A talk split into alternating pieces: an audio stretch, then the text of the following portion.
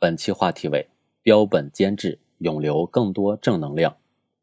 互联网与日常生活深度融合，改变人们的沟通交流方式，也影响道德规范、价值观念、行为习惯的形成。前不久，中国正能量二零二一五个一百网络精品评选结果发布，一位位网络正能量建设者，一个个正能量网络内容产品，为网络空间向上向善注入强大动力。网络空间是亿万民众共同的精神家园，网络空间积浊扬清，则精神家园正能量充沛。一段时间以来，网络谣言、网络暴力等问题成为污染网络生态的顽瘴痼疾，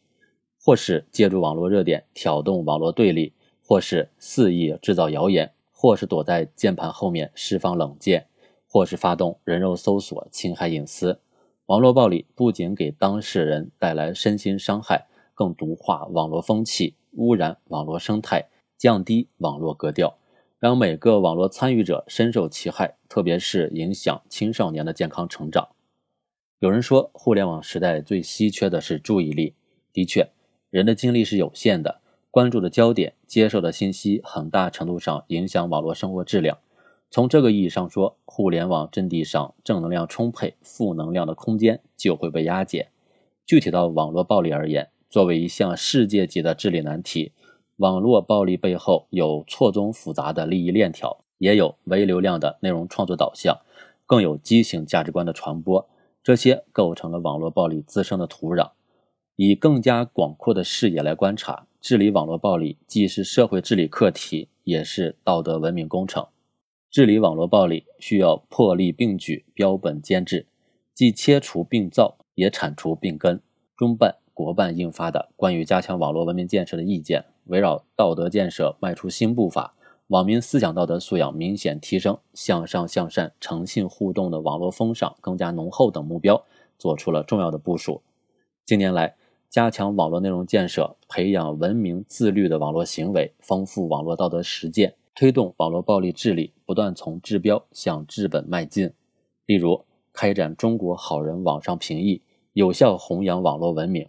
组织开展青年网络文明志愿行动，积极发出青年好声音。这些文明创建的品牌活动，广泛凝聚起向上向善的社会共识，体现了标本兼治的政策导向，必将不断提升治理网络暴力的成效，建设网络文明的质量。往深层次看，网络暴力时有发生，也体现部分网民的网络素养不高，适应互联网发展的网络道德伦理有待进一步培育。一方面要持续加大正能量内容建设力度，让积极向上的网络文化成为主流；另一方面，也要坚持自律和他律相结合，推进网络素养教育，引导广大网民遵德守法、文明互动、理性表达。与此同时，作为互联网内容的建设者、传播者，主流媒体应当发挥引领导向作用。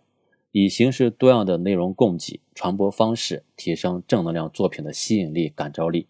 社会各界也应积极参与，发挥各自的优势，拓展网络道德实践模式，壮大网络正能量的版图。坚持问题导向，协同发力，才能让正能量更加充沛，网络文明蔚然成风。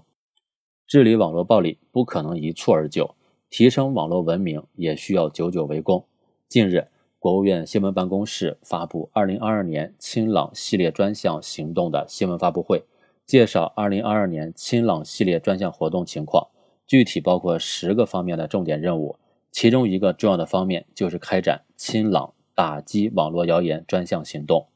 持之以恒，一步一个脚印，汇聚更多向上向善的正能量，我们必能消除网络暴力滋生的土壤，共建网上美好精神家园。